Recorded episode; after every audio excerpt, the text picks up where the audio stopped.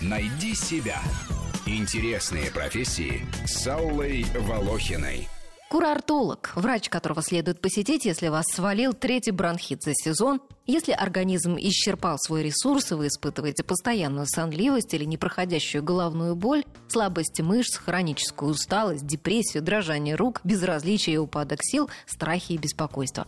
В конце концов, если вы давно не были в отпуске и нестерпимо хочется отдохнуть с пользой для здоровья – Мазок из вашего зева и носа, болезненность вашего живота при пальпировании и прочие исследования подскажут курортологу, на какой курорт вас лучше направить и в какое время года. Какие процедуры прописать, лечение вином или кумысом, прогулки вдоль моря или по горам, любование красивыми закатами. Когда перепад в погоде, я чувствую, как все сосуды переполнены. Вам уже назначили процедуры? Пока нет. После вчерашнего душа с телом расстается. Может, снова давление? Основные разделы курортологии – бальнеология, плеотерапия, климатология и физиотерапия.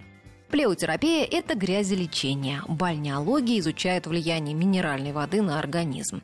Минеральную морскую воду использовали в лечебных целях еще в древности. Геродот в V веке до нашей эры начал рекомендовать лечение минералкой, а Цицерон советовал давать рабам вино, разбавленное морской водой для восстановления сил. В России первым раз пробовал и оценил действие минеральной воды Петр I. Он повелел отыскать и исследовать русские ключевые воды. В XVIII и XIX веках российские аристократы по нескольку раз в год выезжали на воды, отдыхать и лечиться от мигрени, хандры, а то и чехотки. Французский бальнеолог Патисье говорил, курорты иногда излечивают, часто облегчают и всегда утешают.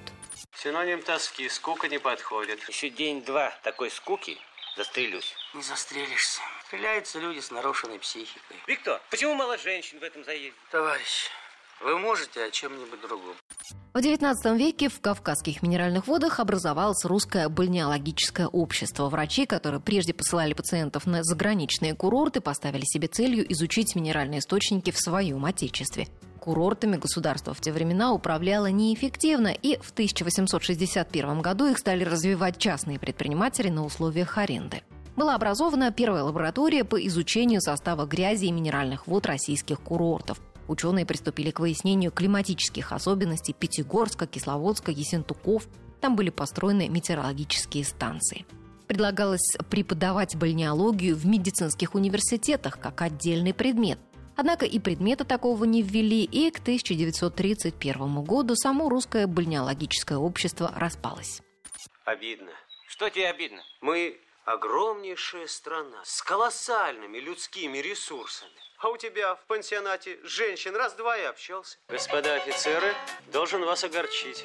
Ни одной приличной бабенки, одни замухрышки. Черт, дергал меня приехать сюда осенью. В последние пару десятилетий врачебная специальность курортолога была почти забыта. Во многом этому способствовало плачевное состояние отечественных курортов – Сейчас к ней появился интерес не только в курортных зонах. Курортологи работают также и в фитнес-центрах. Тестируют тех, кто приобрел абонемент, определяют посетителям в спортивных залах возможные нагрузки, рекомендуют виды тренировок, контролируют функции организма в процессе занятий, оказывают экстренную помощь при травмах. Зарплаты курортологов в Москве от 40 до 100 тысяч рублей. Четыре, раз, два, три, четыре, все за мной!